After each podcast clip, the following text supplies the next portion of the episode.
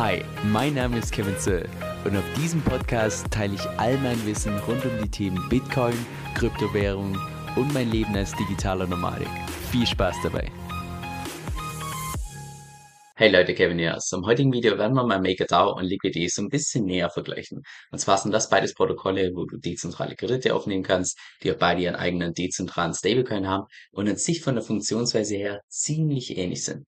Also wenn du so willst, sprechen wir bei MakerDAO von der Nummer eins, wenn es darum geht, irgendwie dezentrale Kredite aufzunehmen. Auch dezentrale Stablecoin, da ist MakerDAO derzeit, ja, die ungefochtene Nummer eins mit einem Total Value Lock von so um die 8 Milliarden Stand heute. Und Total Value Locked ist einfach ein ziemlich starker Indikator dafür, wie nützlich tatsächlich ein Protokoll ist. Jetzt im Vergleich dazu Liquidity, da müssen wir jetzt erstmal ein bisschen nach unten scrollen. Wie du siehst, irgendwo auf Platz 23, derzeit Total Value Locked von so ungefähr einer halben Milliarde. Das heißt, wir reden von einem Protokoll, was so ungefähr ein Sechzehntel so groß ist wie tatsächlich MakerDAO, wo ich persönlich denke, dass dieses Protokoll allerdings unglaubliches Potenzial hat. Jetzt das heutige Video wird nur wirklich Sinn ergeben, wenn du schon mal die, ich sag mal, die Grundfunktion von so einem Wort tatsächlich verstehst. Also wie das funktioniert, dass man Kollateral hinterlegt, wie viel man dann tatsächlich als Kredit aufnehmen kann, wie das funktioniert mit den Liquidationen, Überversicherungsgrenzen und so weiter und so fort. So die Grundprinzipien davon solltest du auf jeden Fall verstehen, weil ich werde im heutigen Video nicht von A bis Z nochmal komplette Worts und so weiter erklären. Falls das alles neu für dich ist, dann schau mal unten in der Beschreibung, da habe ich dir ein eher, ich sag mal, anfängergerechteres Video dazu verlinkt, zu Worts, was auch die Vorteile und Nachteile und so weiter davon sind.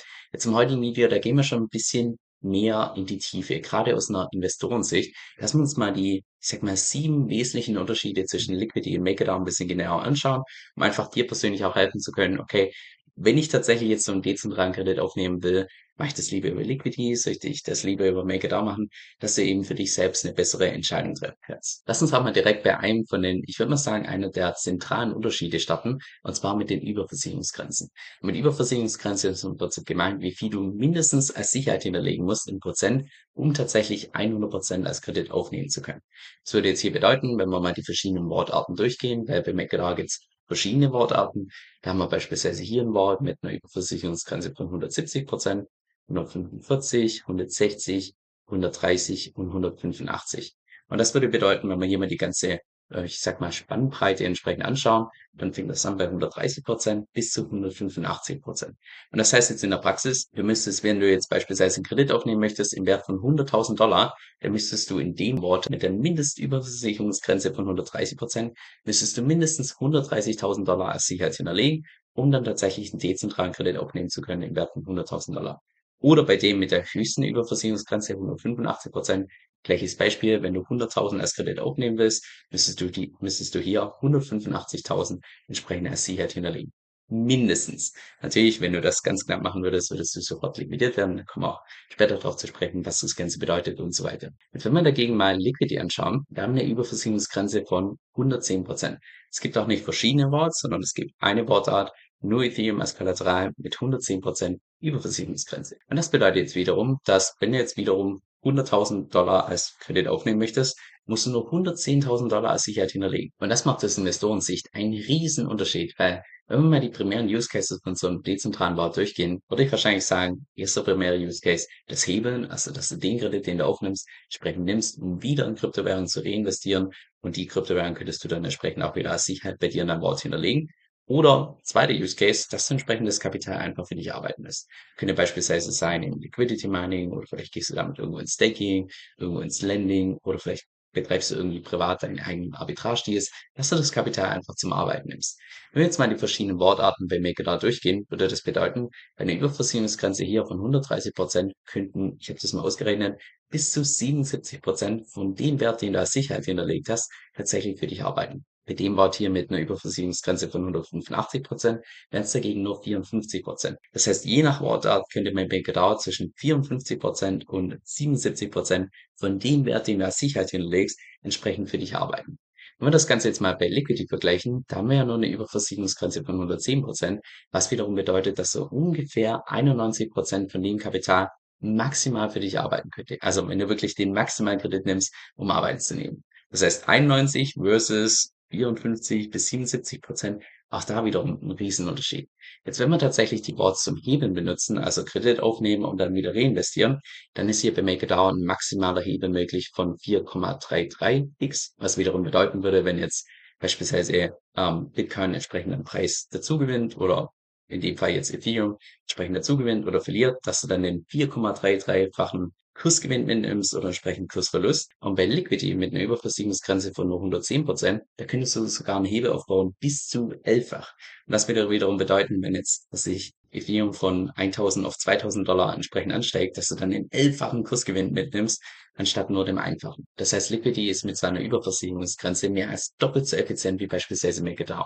Und bei den Zinsen sieht's relativ ähnlich aus, weil wenn wir hier mal die ganzen Worts von MakerDAO durchgehen, siehst hier beispielsweise Zinsen von maximal 3,75 Prozent bis hin zu Ethereum ist da ein bisschen die Ausnahme, da gibt es sogar ein Wort mit 0 Prozent Zinsen, aber in aller Regel bei Bitcoin und so weiter und so fort ist meistens das Minimum zwischen 0,5 Prozent oder 0,75 Prozent. Aber okay, hier in Stand heute ist es tatsächlich so mit Ethereum, das kann sich auch ähm, im Laufe der Zeit entsprechend ändern, aber Stand heute gibt es sogar ein Wort mit 0% Zinsen. Das heißt, die Zinsen schwanken zwischen 0 und 3,75%.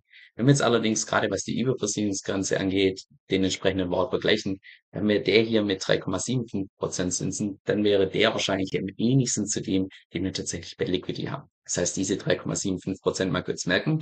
Wenn wir jetzt allerdings bei Liquidity reinschauen, da gibt's gar keine Zinsen, sondern stattdessen, wenn du entsprechenden Kredit aufnimmst, zahlst du einmalig 0,5% an Gebühren auf den entsprechenden Kreditwert und that's it.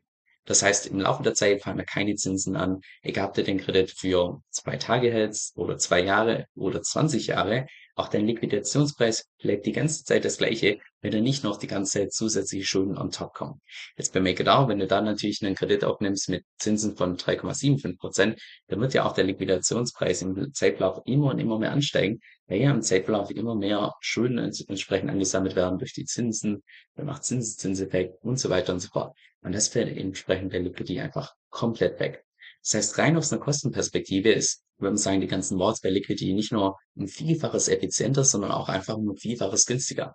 Und an der Stelle stellen sich jetzt wahrscheinlich die Frage, die Frage, ja, aber McDowell ist ja derzeit so der Führer, der Leader bei den dezentralen Krediten. Warum bieten die nicht das genau Gleiche an, wenn die schon wissen, dass es Competitor gibt, die so effiziente Boards anbieten? Und die Antwort darauf ist wahrscheinlich, ja, die würden das wahrscheinlich tun, aber per Design können sie es einfach nicht. Und das bringt mich auch schon direkt zum nächsten Punkt. Und zwar der Liquidation. Weil in dem Moment, wo tatsächlich ein Wort unter die Überversicherungsgrenze kommt, wird er ja entsprechend liquidiert. Und dann kannst du im Prinzip innerhalb von mehreren Stunden das Kollateral innerhalb von einer Auktion entsprechend ersteigern.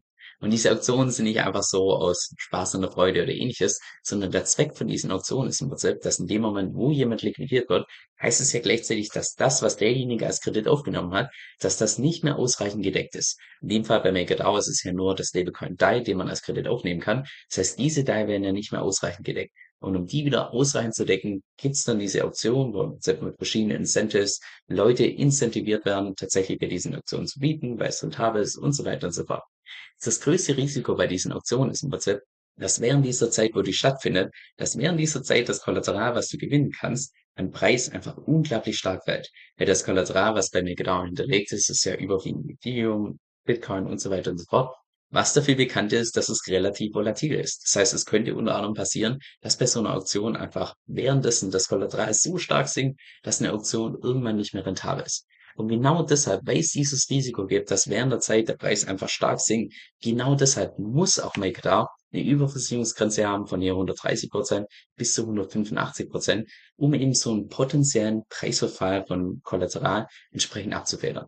Das heißt, diese plus 30 Prozent und plus 85 Prozent, die sind nur der Puffer, um tatsächlich so ein Worst-Case-Szenario abzufedern, damit nicht plötzlich lauter ungedeckte Tokens im System sind. Jetzt bei Liquidity ist dieser große Puffer per Design gar nicht wirklich nötig, weil in dem Moment, wo tatsächlich jemand liquidiert wird, läuft es nicht über stundenlange Auktionen, um das, um die ungedeckten Tokens wieder zu decken, sondern in dem Moment kommt direkt der Stability Pool in Einsatz. Und das ist im Prinzip so eine Art, ich sag mal, Liquidity Pool, der ausschließlich genutzt wird, um solche liquidierte Boards, um da die Tokens entsprechend wieder ausreichend zu decken. Wird auch hier auf der Webseite nochmal ein bisschen ausführlicher beschrieben. Und wenn wir uns mal den derzeitigen Liquidity Pool bei Liquidity, äh, Liquidity sprechen, Liquidity Pool bei Liquidity, ah, Zungenbrecher. Anyway, wenn wir uns mal den anschauen, das sind auch derzeit ungefähr so drei, 93 Millionen entsprechend bereit, dass, wenn jetzt tatsächlich ein Vault liquidiert wird, dass sofort diese ungedeckten Tokens entsprechend wieder gedeckt werden können. Was hier im Prinzip im Hintergrund passiert ist, ist, dass Leute über die ganzen Frontends, hier beispielsweise den Stablecoin LUSD, auf den gehen wir später noch genauer ein, entsprechend staken können.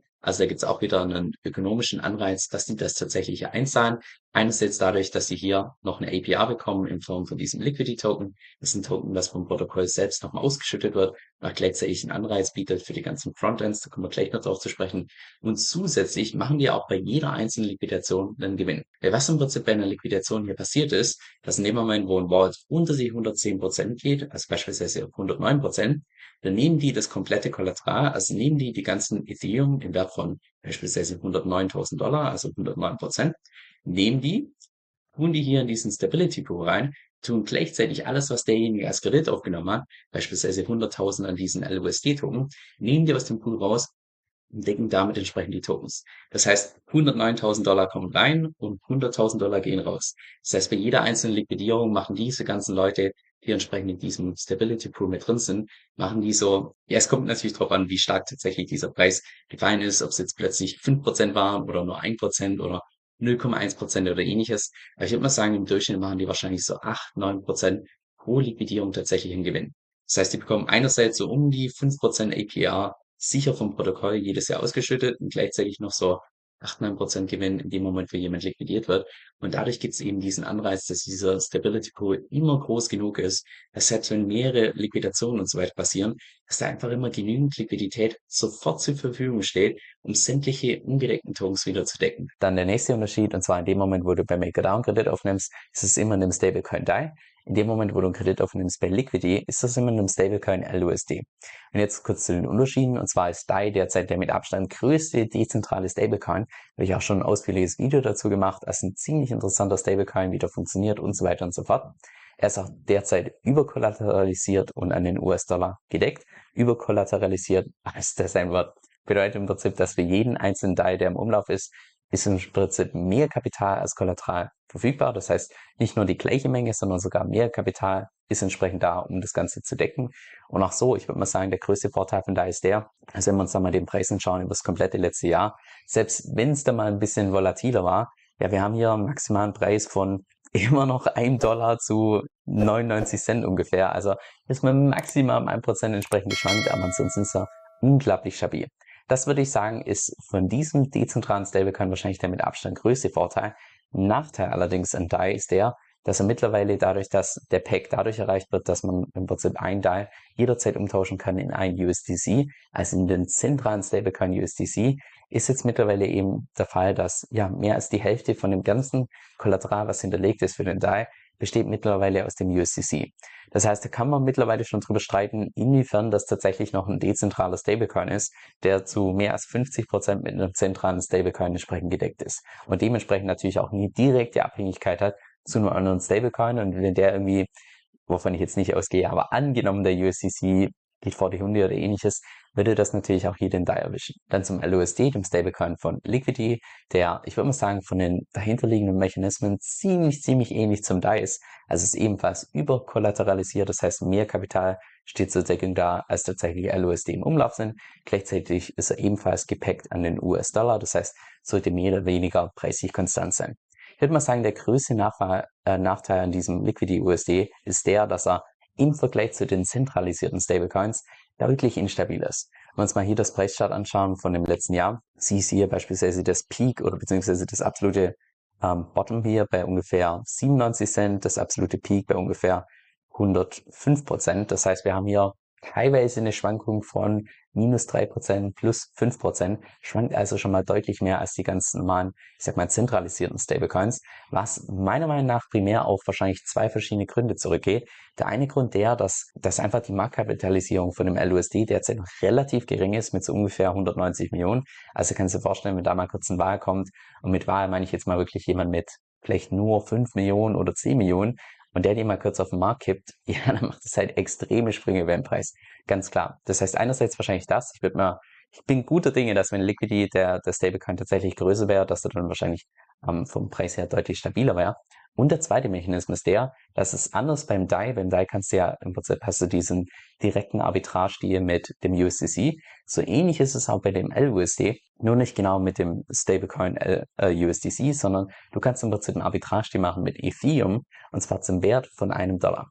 Das heißt, zu jedem Zeitpunkt könntest du beispielsweise ein LUSD umtauschen in einen Dollar in Ethereum und so wird im Prinzip dieser Pack gehalten. Und das hat Vor- und Nachteile. Vorteil natürlich der, dass du damit komplett dezentral bist, weil Liquidity, die Plattform an sich oder das Protokoll an sich baut Ethereum auf. Der Pack wird gehalten nur durch Ethereum. Das heißt, es gibt nur diese eine Abhängigkeit und nicht zu irgendwie ganz vielen anderen Protokollen. Und andererseits natürlich, ich sag mal, so ein Stück weit der Nachteil, dass Ethereum eben im Safe diesen hier machen kann. Dementsprechend vom Arbitrage her ist es deutlich schwieriger, da den Preis konstant zu halten, im Vergleich jetzt beispielsweise zu DAI, wo du eine absolut stabile Position hast mit USDC und im DAI, wo man, ja, wo das Ganze einfach deutlich einfacher ist. Dann nächster Punkt, Thema Flexibilität, beziehungsweise was du als Investor tatsächlich als Kollaterales hinterlegen kannst. Wenn wir uns da mal die ganzen Optionen bei MakerDAO entsprechend anschauen, fängt natürlich an bei Ethereum, logischerweise, weil ja sowohl MakerDAO als auch Liquidity entsprechend auf der Ethereum-Plattform aufbauen. Dann kannst du hinterlegen gerippte Bitcoins, BBTC, du kannst hinterlegen Uniswap, Liquidity Pools, Chainlink kannst du hinterlegen, du kannst Yearn hinterlegen, du kannst Decentraland hinterlegen, Polygon hinterlegen, GUSD hinterlegen, Curve Liquidity Pool hinterlegen und so weiter und so fort. Das heißt, als Investor hast du da, ich sag mal, eine breite oder ich sag mal ein breites Spektrum von welche Kryptowährung du tatsächlich als Kollateral hinterlegen kannst und bist dementsprechend flexibel.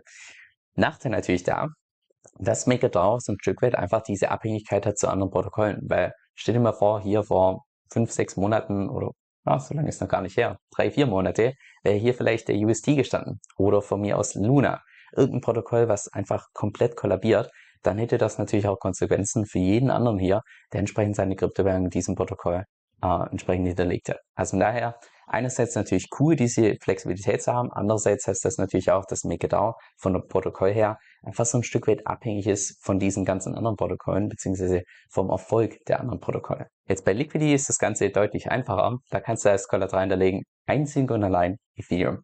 Und gerade zu dem Punkt habe ich mir auch das äh, YouTube-Video angeschaut von dem Founder von Liquidity, wo er die Beweggründe da, dahinter erklärt hat. Am Anfang dachte ich so, also ja, so Flexibilität eigentlich so gut wie gar nicht. Warum bieten die da nicht noch irgendwie Bitcoin an oder irgendwelche anderen Top-Altcoins und so weiter und so fort? Und der Hintergrund ist ja im Prinzip der, dass Liquidity einzig und allein das Backend entwickelt hat und das bereits autonom an sich deployed ist. Das heißt, man kann nie mehr irgendwelche Änderungen machen.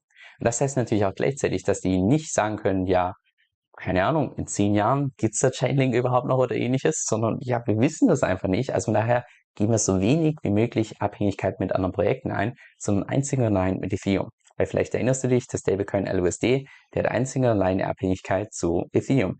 Dann Liquidity an sich, das Protokoll baut nur auf Ethereum auf. Und genau deshalb wird auch hier beispielsweise einzig und allein als Kollateral Ethereum erlaubt und nichts anderes, wenn man dadurch einfach die maximale Sicherheit hat, weil es dadurch keine anderen Abhängigkeiten zu irgendwelchen anderen Protokollen gibt, die eventuell in der Zukunft einfach gar nicht mehr existieren. Und nicht meine Abhängigkeit hier zu Bitcoin, das ich mir persönlich hätte gewünscht, aber okay, ähm, auch da ist natürlich die Sache, weil wenn das nicht echte Bitcoins sind, sondern gerappte Bitcoins, auch da kann was schiefgehen und so weiter und so fort. Und genau deshalb wurde im Prinzip dieser, ich sag mal, diese Designentscheidung getroffen, dass man tatsächlich nur eine einzige Kryptowährung und das ist Ethereum als Kollateral erlaubt. Jetzt zum nächsten Punkt, der User Experience. Und da hat ja beispielsweise MakerDAO seine, sein eigenes Frontend, also wenn du so willst, das, die eigene Benutzeroberfläche namens Oasis App, wo du die ganzen Funktionen von MakerDAO entsprechend nutzen kannst. Wie beispielsweise hier bei Borrow, dass du dann entsprechende Kredit aufnehmen kannst in DAI, den du dann beispielsweise nehmen könntest fürs Liquidity Mining und so weiter und so fort. Es gibt auch direkt die Funktion Multiply, also wo du direkt ein Wort nehmen kannst, um direkt zu hebeln, ohne irgendwie Umwege, was einfach mega convenient ist. Und ich würde, ich würde mal im Allgemeinen sagen, die Nutzer Experience hier oder User Experience äh, von MakerDAO über die App ist schon auf einem richtig guten Level. Auch was mir persönlich gefällt, ist einfach, wie transparent das Ganze ist, gerade mit den ganzen Kosten und so weiter und so fort. Und vor allem auch so ein Stück weit, wie übersichtlich das ist. Also so wirklich falsch machen kann man da meiner Meinung nach nichts. Jetzt großer Vorteil ist wahrscheinlich die Transparenz und wie einfach das Ganze ist und so weiter und so fort großer Nachteil, oder was heißt groß, aber definitiv Nachteil ist eben, dass MakerDAO sein eigenes Frontend hat, also die eigene Benutzeroberfläche und es keine wirkliche Alternative gibt. Und das bedeutet wiederum, wenn du jetzt mal hier irgendwie, keine Ahnung, wenn es zu einem Bug kommt und du deinen eigenen Wort nicht hier bedienen kannst, dann könnte das wahrscheinlich ein Techie natürlich auch alles nativ auf der Blockchain machen. Aber ich würde mal sagen, die ganzen Normalos, die sitzen da da und denken sich, ja, irgendwie Kryptowährungen sind gefallen, ich sollte jetzt eigentlich mal ein Wort retten, aber irgendwie funktioniert hier die Webseite nicht ähm, dann könnte das natürlich zu einem Problem führen. Oder auch zweiter Nachteil, dadurch, dass das Ganze einfach, ich sag mal, so ein Stück weit zentralisiert ist, also von der eigenen DAO kommt, dass natürlich auch angegriffen werden kann von irgendeiner Regierung, die jetzt sagt, hey, Also MakerDAO, das werden wir ab jetzt verbieten, weil Pipapo und keine Ahnung, wird benutzt für Money Laundering oder was auch immer die sich einfallen lassen. Aber ja, ist natürlich eine Angriffsstelle in dem Moment, wo das Ganze zentral ist. Könnten die so irgendwie sagen, hey, äh, die Webseite muss jetzt blockiert werden, weil ansonsten verstößt das gegen das neue Gesetz oder whatever. Also hat Vor- und Nachteile, sagen wir so. Jetzt bei Liquidity, da läuft das Ganze ein bisschen anders. Und zwar haben die im Prinzip nur das Backend entwickelt, also nur das, was du nicht siehst, die ganzen Smart Contracts, die autonom laufen und so weiter und so fort allerdings kein Frontend, also keine Benutzeroberfläche. Aber gleichzeitig ist in diesen Backends, also in diesen Smart Contracts, ist im Prinzip ein Incentive eingebaut, dass lauter Entwickler incentiviert werden, ihr eigenes Frontend zu entwickeln, weil je mehr Leute tatsächlich dieses Frontend benutzen, desto größer der, ja, der finanzielle Anreiz oder beziehungsweise die finanzielle Belohnung. Und das erklärt auch beispielsweise, dass wenn du dann auf die Webseite gehst bei Liquidity, steht dann plötzlich Choose a Liquidity Frontend oder Submit your Frontend. Also du könntest wirklich dein eigenes Frontend hier entsprechend hochladen. Und dann sieht das hier so aus, dass du da einfach wählen kannst zwischen verschiedenen Benutzeroberflächen. Also wenn wir das jetzt mal vergleichen mit MakerDAO, wäre beispielsweise hier das erste wäre beispielsweise die Oasis App, dann gibt es ein zweites Frontend, ein drittes Frontend und so weiter und so fort. Und der große Vorteil, den ich da sehe, ist beispielsweise, angenommen, es gibt jetzt tatsächlich einen Bug bei irgendeinem Frontend, ja, dann benutzt du einfach das nicht mehr und benutzt kurz ein anderes. Oder angenommen, die Regierung entscheidet jetzt, hey, dieses Frontend hier namens DeFi Saver und Liquidity App, äh, Liquidity App, die verstoßen jetzt gegen irgendwelche Gesetze, die müssen wir verbieten. Okay, die zwei sind jetzt plötzlich nicht mehr erreichbar. Dafür sind aber die restlichen zehn noch entsprechend erreichbar, sodass du immer im Prinzip eine Alternative hast. Und das macht das Ganze, im Prinzip das ganze Protokoll von Liquidity nochmal unglaublich viel mehr dezentraler, weil wie soll man sowas noch aufhalten? Die ganzen, das ganze Backend, also die ganzen Smart Contracts, die sind schon autonom deployed, da kann niemand mehr irgendwie drauf zugreifen, niemand kann mehr irgendwie was ändern. Und gleichzeitig das Frontend, die Benutzeroberfläche, die kommt von irgendwelchen anderen Partys und ja, die können in der Theorie verboten werden, aber es gibt immer diesen Anreiz von diesem Protokoll, dass irgendjemand einfach ein neues baut und dann wieder ein neues baut und von daher so wirklich aufhalten kann man das meiner Meinung nach nicht. Und jetzt noch der letzte wesentliche Unterschied, und zwar der, dass bei MakerDAO im Prinzip die Führung bzw. die Governance eine menschliche ist durch die ganze DAO.